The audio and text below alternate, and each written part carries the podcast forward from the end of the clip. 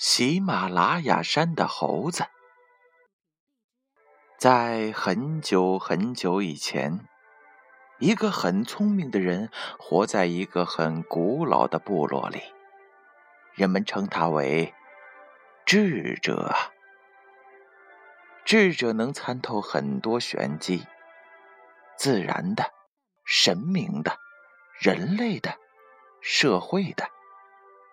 智者用自己的智慧帮助了许多需要帮助的人，留下了很好的口碑。他的善良与才干，以一种默默的方式传到了神的耳朵里。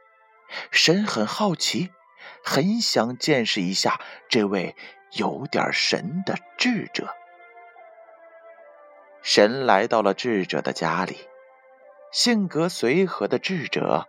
款待了神，神和智者谈得很投机，神很开心。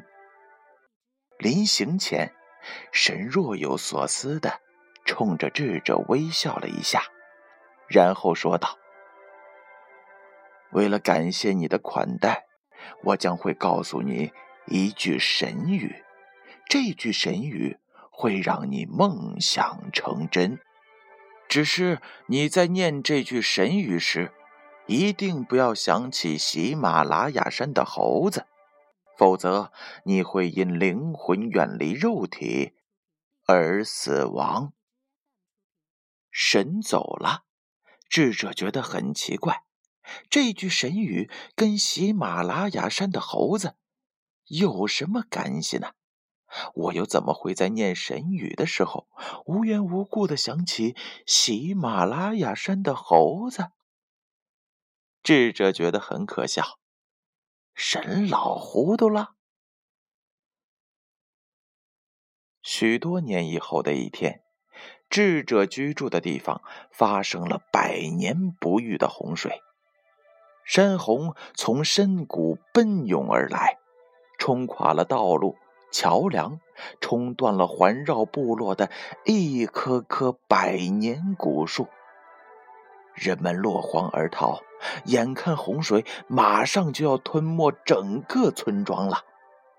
情急之下，智者猛然想起了神教给他的这句神语，还有神警告过他的喜马拉雅山的猴子。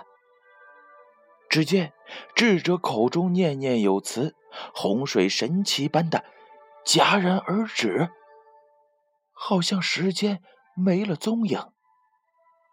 天一点点的亮了起来，众人将智者高高的举起，欢呼着。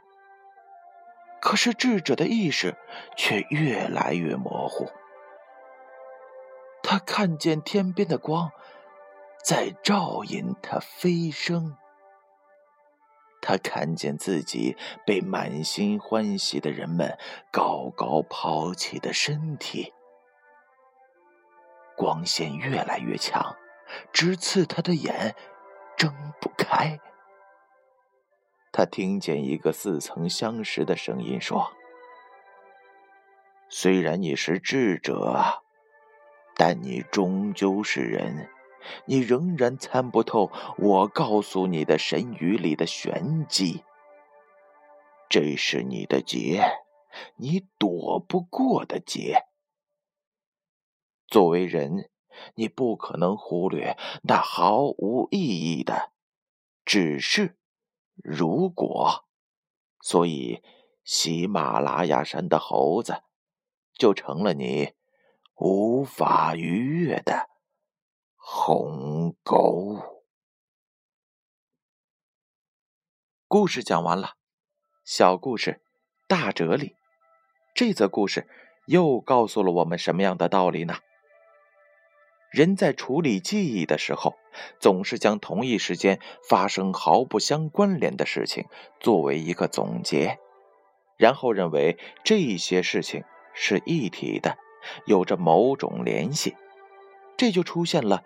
因果和巧合，这种捆绑式的记忆方式是人的优点，也成为了人不能逾越的阻碍。作为人的智者，在潜意识里将喜马拉雅山的猴子作为是一种简言的部分。